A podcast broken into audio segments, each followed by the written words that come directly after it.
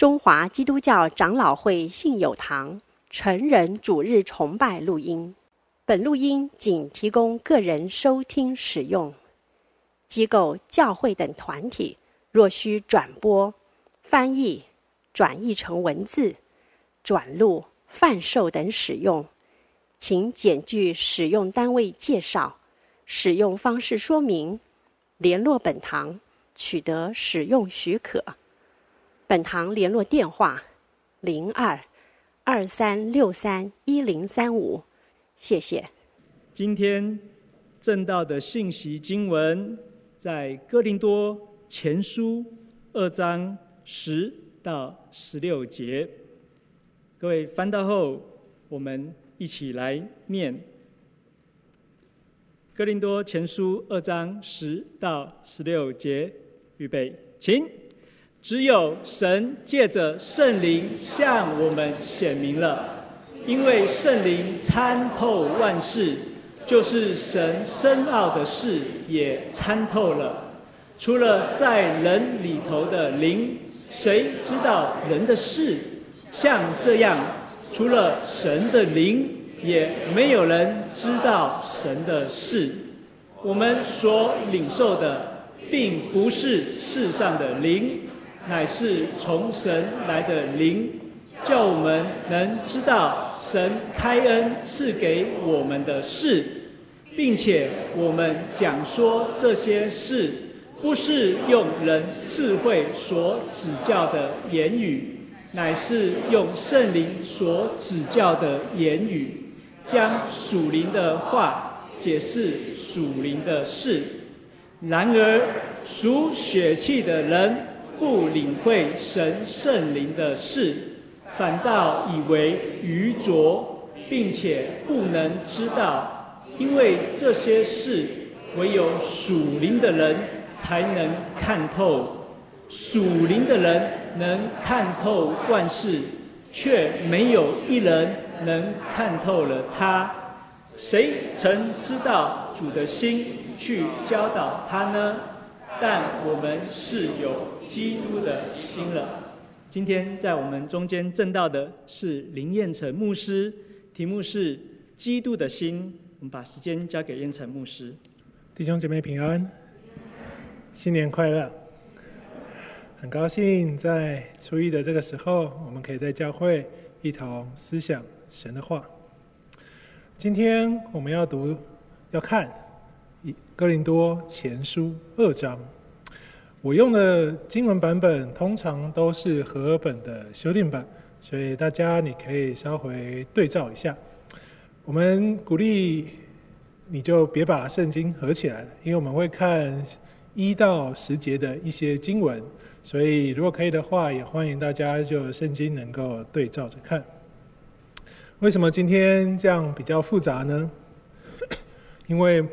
某种程度来说，我自己觉得，至少我自己，我认为《哥林多书信》是二十一世纪最难读懂的书卷，但同时呢，却又是最需要读懂的书卷。因为《哥林多前书》很多我们现在不曾看过、不曾面对的经文，比如说二章的一节，他说：“弟兄们。”从前我到你们那里去，并没有用高言大志对你们宣讲神的奥秘。第四节接续强调，我说的话讲的道，不是用 委婉智慧的言语，而是以圣灵的大能来证明。十三节则说，我们也讲说这些事，不是用人的智慧所教的言语。而是用圣灵所教的言语，用属灵的话解释属灵的事。这些经文字面读起来不难，字都看得懂。读完这句，大概也知道他在说什么。可他真正要我们做什么，或他加起来到底是什么，其实并不容易解答。很多人就用经文的字面。来解释这些经文，如果只照字面来读，就带来了这个时代蛮常有的一个误解，认为基督徒们应该要用圣灵的感动，神那个亲自所教的言语来传讲福音与上帝。不是说你还要什么花时间去研究原文字句啊，或是背景知识，也不是要去读很多很多学者的解经书，这些都是高言大志。那你们呢？我们呢？基督徒呢？就多多祷告，寻求经文说的嘛，圣灵亲自教导的属灵话语就可以了。好，虽然说这种是比较偏颇跟简化的结论，而且是忽略了上下文的断章取义，但实际上，我们纵然说我们不要这样子，我们要做更好、更多。可是，那圣灵亲自教导的做法，我们今天该怎样认知啊？刚刚说多多祷告，直接寻求，这样不行的话，那怎么样会是一个合适的圣灵亲自教导的做法？教会这么多人，又当如何执行跟运作呢？所以，其实我刚刚说哥林多书信是相当难读懂的书卷，但这些问题真的很重要啊。哥林多前书、后书正是凸显了教会生活当中这些不可避免、必然要面对，而且会产生的问题。所以保罗写了这封书信，他目的就是要透过他的信息以及他所传讲的信仰原则，让基督徒在面对生活难题跟挑战时，有个明白的答案。所以我说，同时又是我们最需要读懂的书卷。这就是我们今天的目标了。为什么会复杂难懂呢？是因为常常我们读哥林多书信，我们忽略他所讨论的议题，其实就是哥林多信徒的生活问题啊。所以我们需要来看一下，到底书信怎么诉说保罗跟哥林多教会的关系。在《使徒行传》的十八章十一节，保罗首次到了哥林多，就在那边待了十八个月，然后回到了以弗所，服侍了两年。那根据哥林多书信，比如说哥林多前书五章九节到十三节，跟罗马书等等的内容，我们可以知道，保罗呢，其实第一封写给哥林多的书信不是哥林多前书。他说的是最前的那一封书信，在一章的十一节，这封书信是得到哥林多信徒那革来世家的人的通知，告知保罗的教会回应跟态度，是他写了以后得到格莱世家人通知，然后第二封才写了哥林多前书给哥林多教会。再隔一段时间，在前书的十六章十节。所提到的提摩太，就按着保罗的吩咐到了哥林多。从这简单的过程当中，我们可以发现，哥林多书信几乎都是针对哥林多教会制造的问题传到了保罗耳朵中，保罗所写的回应，是哥林多教会先发生问题，保罗从别人呃口中听见回复。或是他差派使者去，使者回来告诉他，这就是哥林峰多书信的内容。而且哥林多前书的第二章，它整个主题跟内容，其实在文法上它是紧接着第一章，也就是整个段落呢，它是一章的十八节到二章的十六节。这样整个看下来，我们可以发现一件事情：这整段话。是保罗要改变哥林多信徒的一个错误认知而写的，就代表他们本来想的是错的，所以这封书信里面写过去的内容呢，有提到他们原本的错误，也告诉了他们你们未来应该改正的部分。这代表着我们如果想要读懂二章这些看起来很玄奥的词汇，我们必须先理解。哥林多的状况，我们才能超越这些文字的范畴，看见经文背后要告诉我们的那颗基督之心。哥林多是一个什么样的城市呢？哥林多其实它是一个希腊城邦，但是它是在罗马的整个征服过程里面，首先被摧毁的城市。过了很长一段时日，在凯撒大帝的决定下，它被重建。那你知道荒芜一段时，就代表那边已经没人了嘛？凯撒要重建，除了你要投入物力之外，你也要让那个城里有居民呢。所以他迁移了许多曾经是奴隶的自由人，意思就是这群奴隶呢，因着累积了一些功勋或者做了什么不错的事情，他脱离了贱民的身份，他从奴隶变成了自由人。这群人呢，可以改变生活，所以他们基本上很感谢政府，感谢凯撒能够让他有不同的过去的生活。这群人被挪到了格林多。另外一群人呢，则是退伍的军人。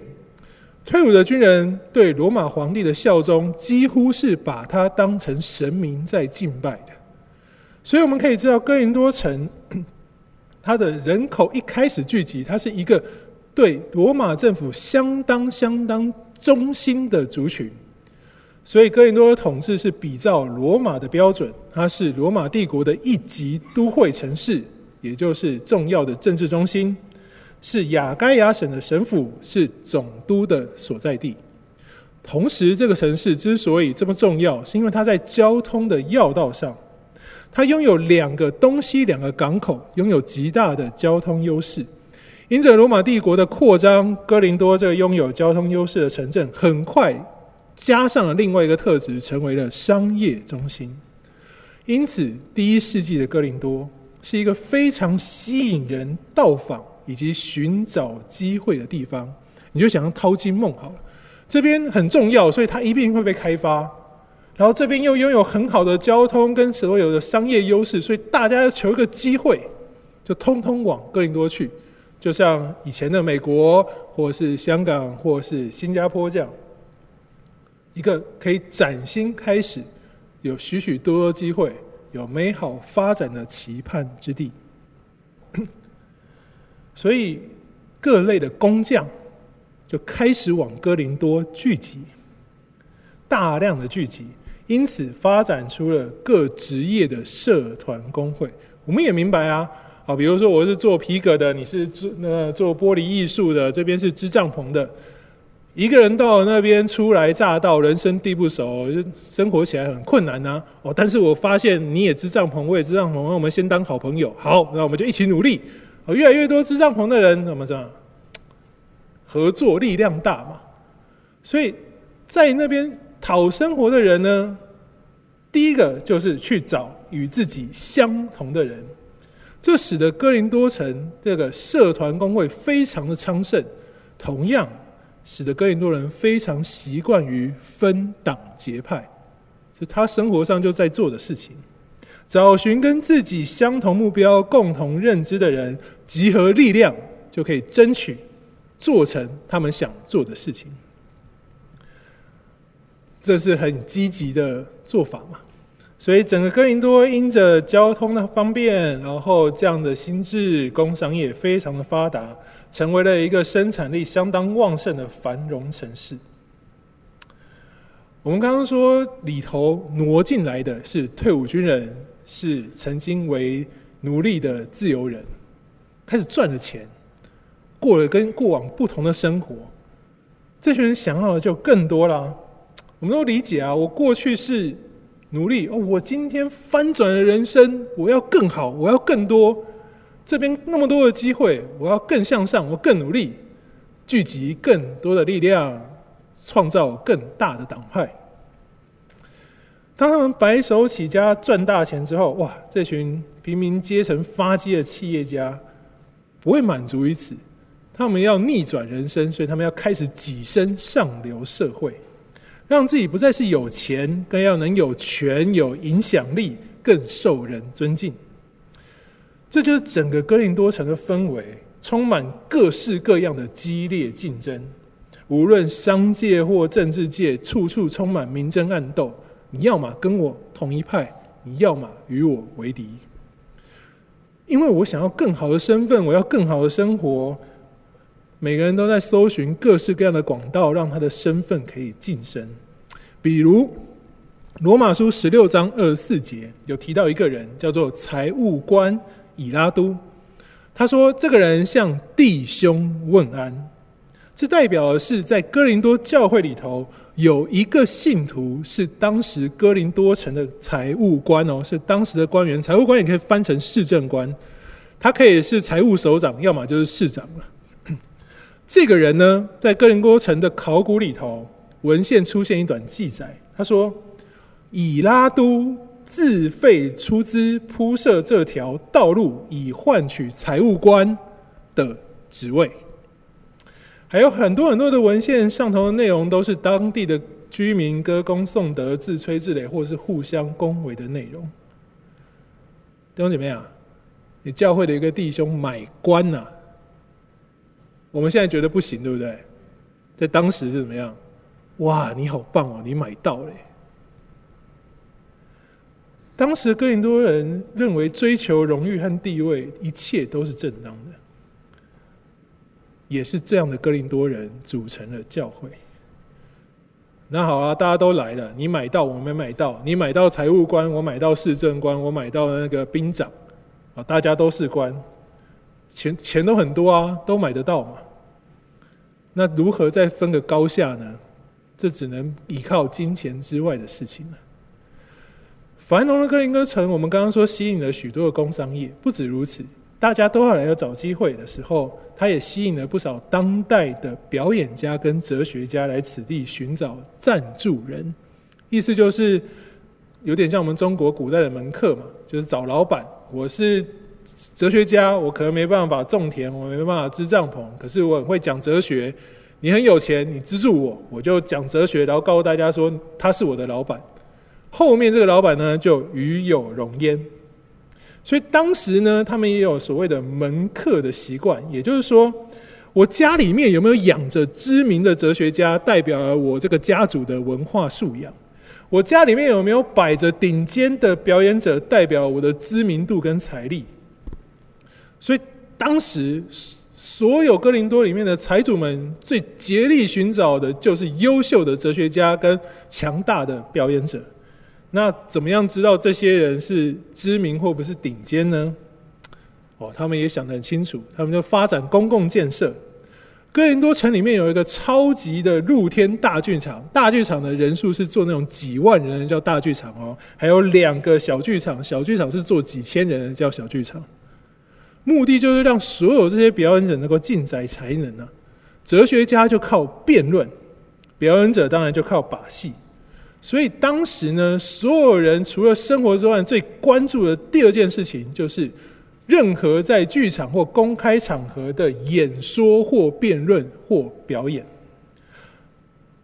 非常非常的重要，非常非常受欢迎。因为我如果先发现了这个厉害的讲者，请到我家，我就是一个拥有文化素养优秀的财主。意思是。当时你公开演说要分个胜败啊，你才能知道谁好谁坏嘛。当你有着华丽的辞藻跟风很好的表演风格，或是你利用诡辩设下陷阱，让跟你辩论的那个哑口无言，你就是得着了明显的胜利，你就会得到整个剧场里面的人的支持，你就成为了比隔壁那个优秀的哲学家。所以意思是，你的公开演说，你的受欢迎的程度，被接纳的程度，就成了你智慧的刻度。这就是保罗所说的高言大智，也就是我们刚刚所念经文当中那个委婉智慧的言语和人的智慧，靠着辩论胜利，我让你哑口无言。我让你赢不了我，我让大家喜欢我所说的话语，我就成了智慧人。这就是当时的氛围。而使徒行行传跟保罗书信更告诉我们，这就是亚波罗可以在哥林多教会得到这么多支持的原因。经文告诉我们，他是一个相当相当演出的公开演说家。他的说辞藻优美，人人都喜欢。他可以公开驳倒所有来挑战信仰的人。所以他所传的道得到非常非常多哥林多人的喜爱。那对教会来说呢，他们的想法就是这样。我支持的那个人讲道讲的比较好，比较受欢迎呐、就代表我的水准跟名声比较高啊，我就比较有权柄的，我在教会讲话就可以比较大声一点了。亚波罗这么受欢迎，亚波罗在公开场合这么优秀，他驳倒所有人，他讲道又好听，我现在支持他，就等于我也很厉害，所以我说的话你要听。那这一群，哎呀，来不及支持亚波罗怎么办呢？那我拿出彼得啊！我告诉你，我现在支持的是磐石啊，是那个信仰一脉相传那个最重要的那颗石头。你亚波罗再会讲，也没有比我厉害啊，所以你要听我的。那怎么两边都还没站过去了，怎么办呢？选第三个，我我选保罗。我为什么选他？因为哥林多教会他建造的啊。你这两个都其他后来来的，或者是别的地方的，我这个是。开宗立派的始祖，这个最棒。我讲话比较大声，所以弟兄姐妹，真正的问题是不是讲者想要分党结派，而是群众的比较心态，把这些传道者拿来当做各自较劲的标的物啊。哥林多人就是有非常非常强烈的地位增进心态，他把教会当成某一个信仰上的社团工会。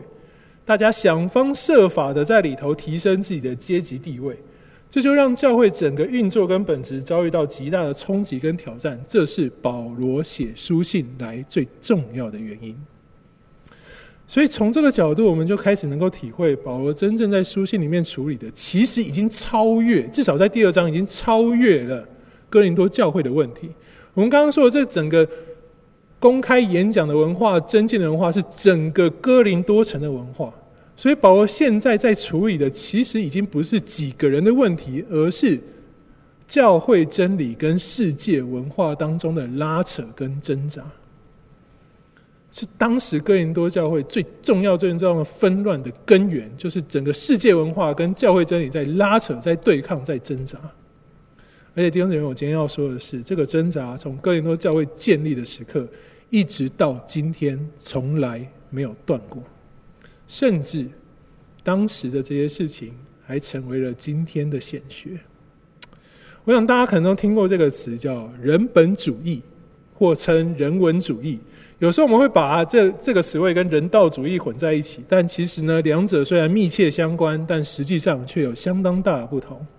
人道主义呢，它本质是在关注如何对一个他人实践慈善对待，并且提供这个人的援助，借由一个利他的行动呢，促进人性在道德逻辑上的一个可以的进步。因此呢，推动一个相同的人道行为，可以是不同的宗教信仰哦。比如说，基督徒跟佛教徒都会在发展落后的国家办学，或是发送粮食，也都会在灾区进行重建工作，或是尽力扶持社会上的鳏寡孤独等等的，都做，这叫人道行为。但是人文或是人本主义就不是这么简单的事情，人人都可做的，它是更核心的生活基础哲学，目的是要形塑人生活的世界观。从什么时候开始发展呢？就是从古希腊开始发展的。这个人本主义，它最高的目的呢，就是要从此可以确立人到底是谁，也就是确立人的个人价值，脱离神说你是谁的这个概念。我不再满足，我不再接受，不再满意，有一个神说我应该要什么样子。我想要知道我是谁，我想要认为我自己是谁。古希腊就这样开始探讨，他聚焦在人身上。他认为哦，我们人呢、跟其他的动物、植物最大的差别就是什么？我们有理性，理性使我们人有那个认识、判断跟意志选择的可能。所以理性太棒了，理性一定就是我们跟所有万物与众不同的那个神圣的不一样。他们说，理性是神赋予给人，使人成为神的那个独特生命。而这样的神圣理性，希腊人就称为灵魂。所以他们非常非常在意灵魂，他们有很多灵魂论著。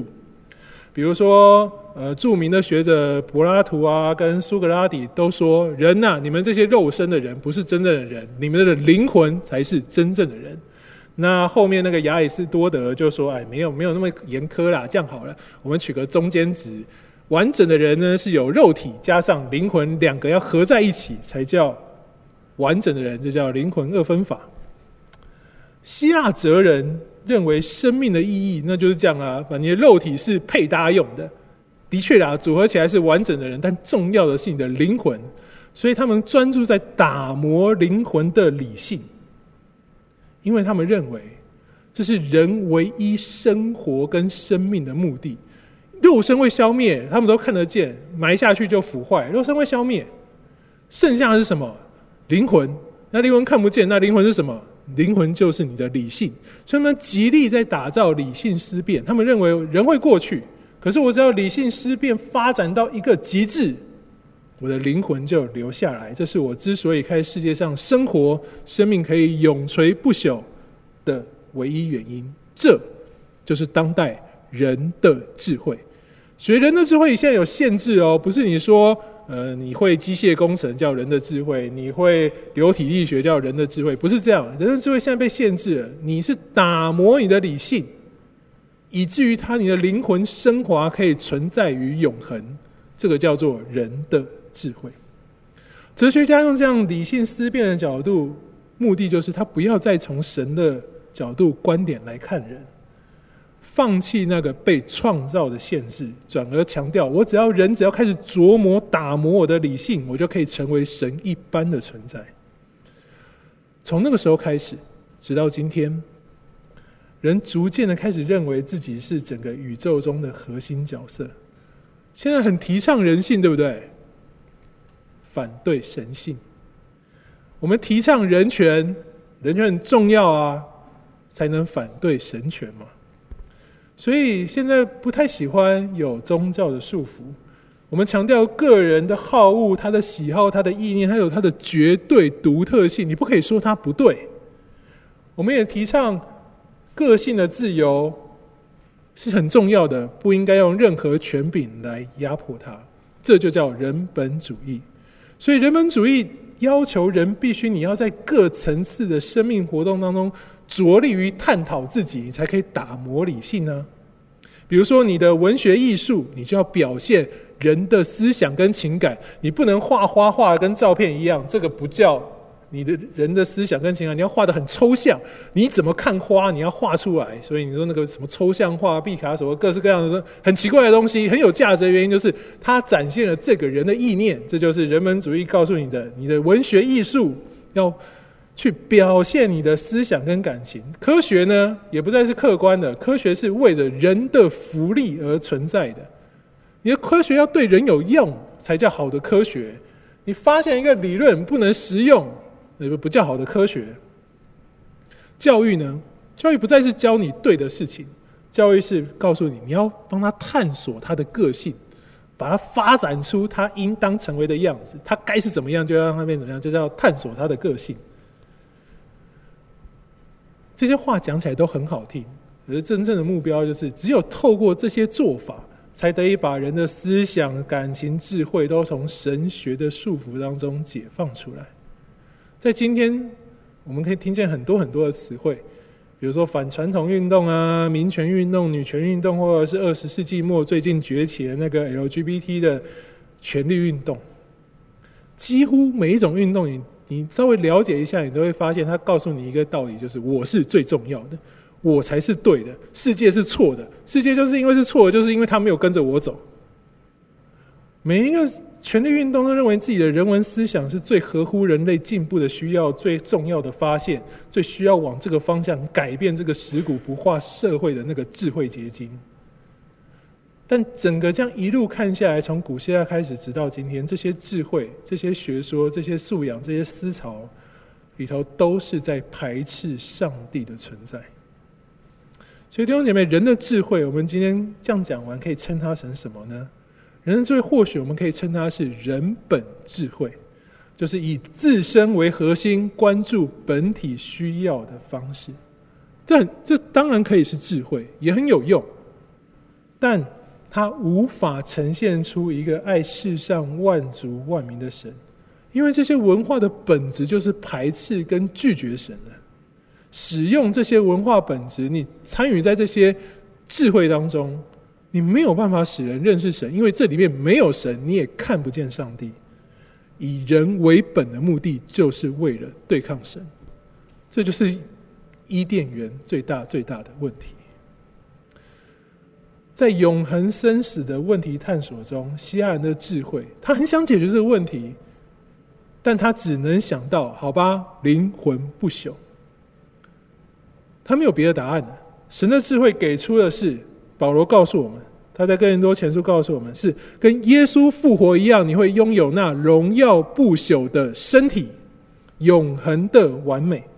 所以保罗在哥林多前书二章为我们呈现了一个对比，不断的对比，就是神的智慧对比人的智慧，属灵的人对比属血气的人，而凸显这个对比的基准就是第七节。那使我们得荣耀，意思是人们会因着耶稣基督的救恩而得到身体复活那相同的永恒的荣耀。这是整个目的。保罗要抵抗希腊学说那灵魂不朽的目的，要告诉你，我们比他更好。耶稣基督的救恩给你的是身体跟灵魂完整的复活。那保罗说呢？我怎么知道这件事情的？第十节。保罗强调他信心来，我跟你们想自己想出来的是不一样的。我是神开恩赐下圣灵的启示，让人可以领受神的智慧。只有神借着圣灵把这事向我们显明了，因为圣灵参透万事，就是神深奥的事也参透了。意思是，希腊哲人你是靠猜测推算，每个学派你都有自己的说法，谁是对的？就是在我们刚刚说的那些剧场里面，你透过你的能力、你的词汇、你的词藻，你得到大家的认同、喜欢你，就是对的。你自己知不知道你是对的不重要，你演出来你是对的，大家认为你是对的，财主支持你，你就是对的了。但胜过对方得到财主支持，自己的理论就真的是对的吗？其实未必。我们都明白，你要指鹿为马、颠倒是非，未必是难事，对不对？讲者诉说的是超越他生命经历的生死之事，他对这些有没有百分之百的把握，其实他自己是没有的。但是他演得很像，所以大家支持他。保罗为了让每一个人体会到这个挣扎跟事实，他在十一节他也使用了辩论技巧当中的论证法。他说：“我现在讲完了第十节，你们应该有这个疑惑吧？”他应该不知道的，他为什么讲得出来？难道真的就是我们所有人认为他对，他就对了吗？保罗为这样的疑惑下一个注解，他说：“那我现在就用希腊哲学告诉你，你们说啊，只有人理性的灵魂能够明白人自己的智智慧、思考和行事能力，是，那么你就知道了，永恒世界的生死。”神的能力跟作为，除了神自己的圣灵能够说明解释之外，怎么可能会有别的人明白呢？这就是第十一节的意思。按着这样整个上下文的脉络，并且整个环境，我们可以发现十三节就跟我们过去所想的不一样了。十三节我们也讲说这些事，不是用人的智慧所教的言语，而是用圣灵所教的言语，用属灵的话解释属灵的事。这段真正的意思是，保罗是在表达说：“我保罗啊，现在谈论复活跟永恒不朽，不是用现在哲学的风潮跟论胜败的方式在表达，而是神透过圣灵亲自告诉我的道理，我只是如实传递圣灵所告诉我的内容。这就是用属灵的话解释属灵的事。”圣灵亲自告诉我的，这就叫做圣灵所教的言语。所以，亲爱的弟兄姐妹，属灵的话就不再是分辨说什么是有智慧的，什么是属灵的。不是属灵的话，永远就只有一种，就是你愿意切实的用圣经的话语解释人如何能够活出生命真正的价值。你愿意切实的用圣经神的话语解释人如何脱离这个会毁灭的世界。你愿意用圣经告诉我们的答案，告诉其他人你如何成为那神圣不朽的永恒存在？属灵的人讲属灵的事。圣经是圣灵所默示神一切的话语。你愿意切实的讲，你就是属灵的人。所以从这里我们可以分辨圣灵同在其中一个关键，或许也可以说是最重要、最重要的关键，就是我们能读懂圣经，并且愿意说明真道，如实传递我们所读到的圣灵启示的话语，从以人为本转换成以神为本，这就是有了基督的心，你就是一个属灵的人，你就能传讲属灵的事。因此啊。不使用人的智慧，并不是完全拒绝那些演说修辞技巧，或是各种背景、历史研究等知识来解释圣经。这些你用得好，它可以让你把属灵的事说得更好。重点是你是不是属灵的人呢？我觉得哥林多前书隐藏的另外一个主角亚波罗，他就是最好的见证。过去。我们不知不觉会因着我们先前错误的那个理解来解读，因着亚破他使用了演说家那些很棒的修辞技巧，他很会辩论，我们就贬低了他的侍奉。但实际上，我们在哥林多前后书所看见的是，亚破他是哥林多教会重要的建造者之一啊，所以保罗说他栽种，亚波罗浇灌。使徒行传十八章二十五节更说，亚波罗已经在主的道路上受了训练，心里火热，精确的讲论和教导耶稣的事。可是他只知道约翰的洗礼。心里火热，按照我们今天“基督的心”这个词汇，其实它另外一个翻译就是邻里火热。那什么叫做亚波罗只知道约翰的洗礼呢？意思是他是。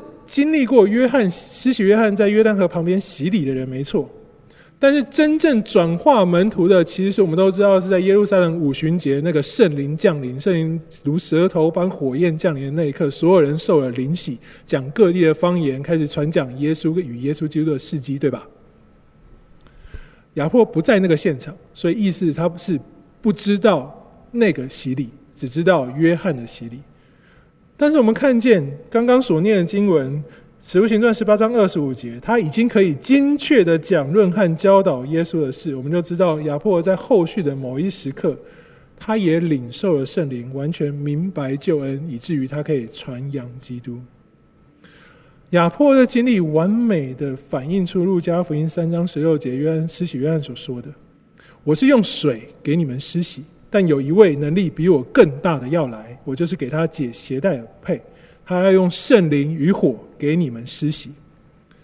灵里火热，心里火热，代表亚波罗已经受了圣灵与火的洗，在没有任何人看见、没有任何人知道的情况下，弟兄姐妹，这就是我们与神的关系。当你乐意寻求神，你想要服侍神，你想要讲解跟讲论耶稣的事情的时候，你就会受灵与火的洗，你就能说。无论你身上具备什么样的恩赐，用什么样的技巧，你就可以讲论精确的讲论耶稣并耶稣的事迹。所以，许许多多的哥林多人因着亚波罗这样的解经能力，以及他足以在公众面前把犹太人驳到无话可说的演说技巧，为他倾倒，好喜欢他，只要他讲到就去听，支持他，觉得我现在就是支持亚波罗。的确啦，他们虽然未能完全脱离那希腊罗马哲人风气带来的分党结派，但这是群众生命的问题啊，而非亚波罗他具有的口才是个错误，对不对？所以保罗特别在一章的四节，为哥林多教会在他具有各种口才、各样知识，在恩赐上一无所缺，感恩。保罗认为这是很好的事情。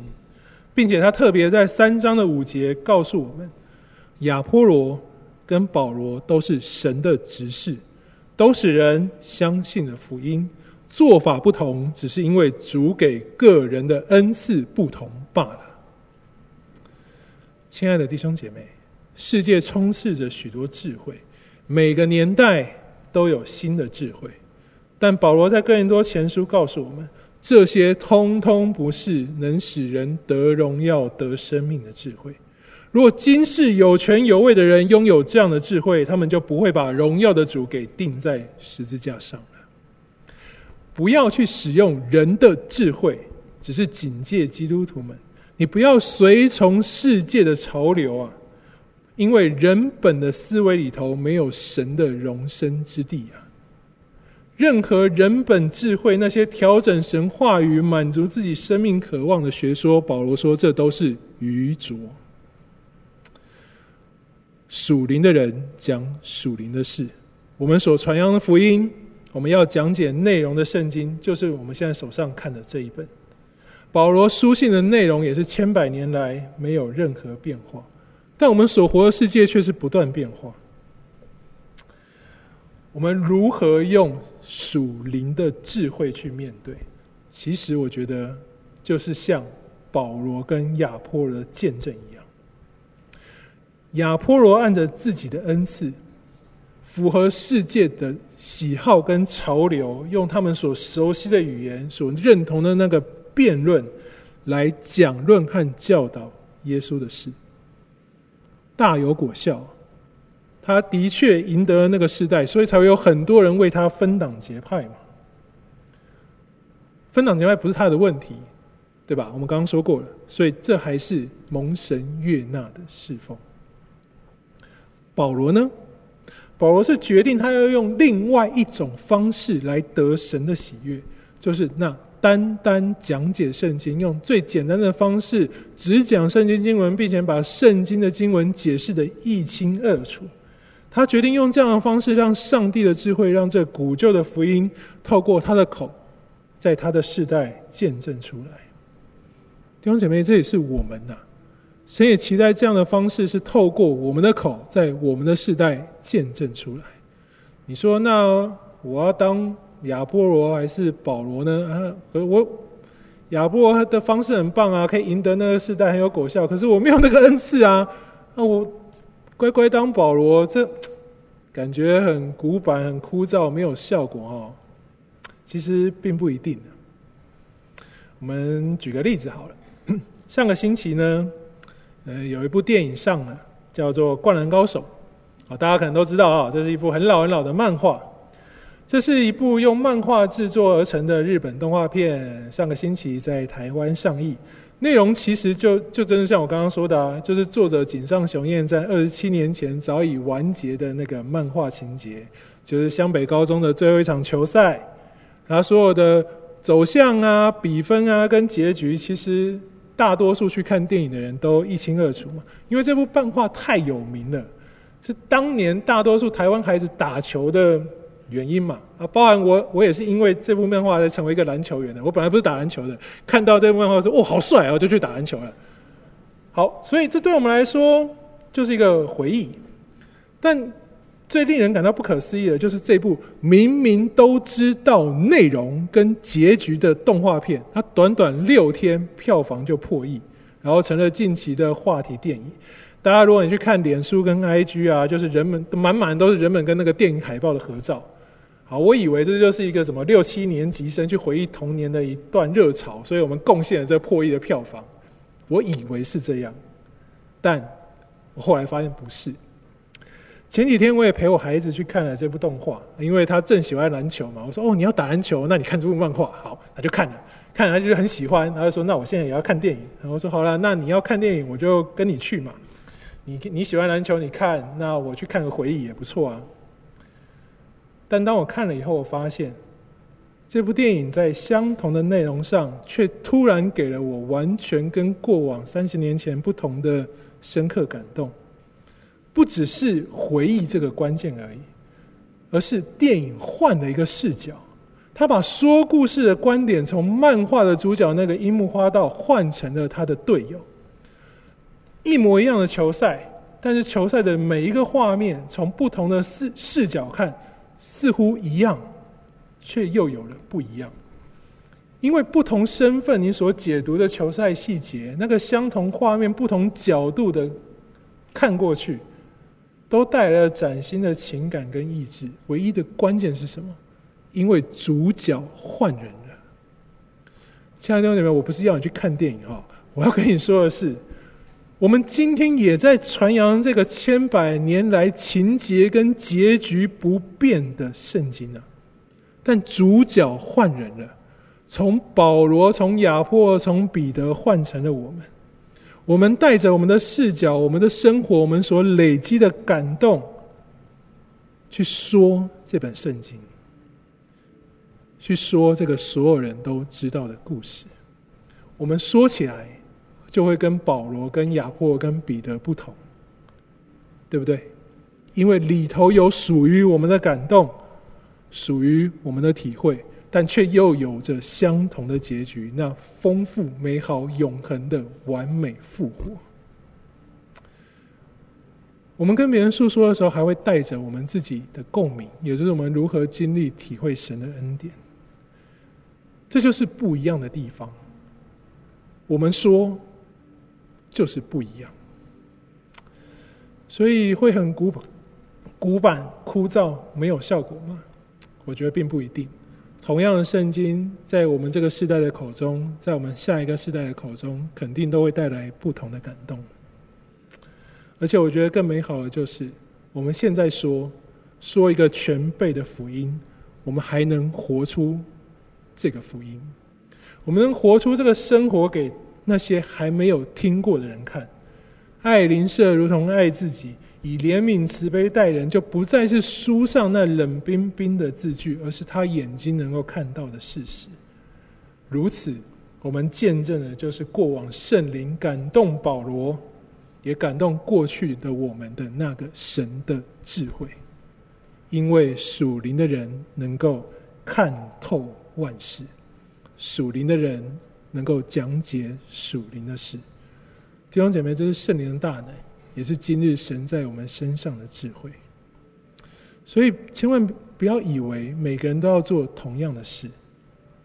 你如果觉得你是保罗，你就如保罗说；你如果认为你是亚波罗，你就用亚波的方式说；你如果是彼得，你就用彼得的方式说。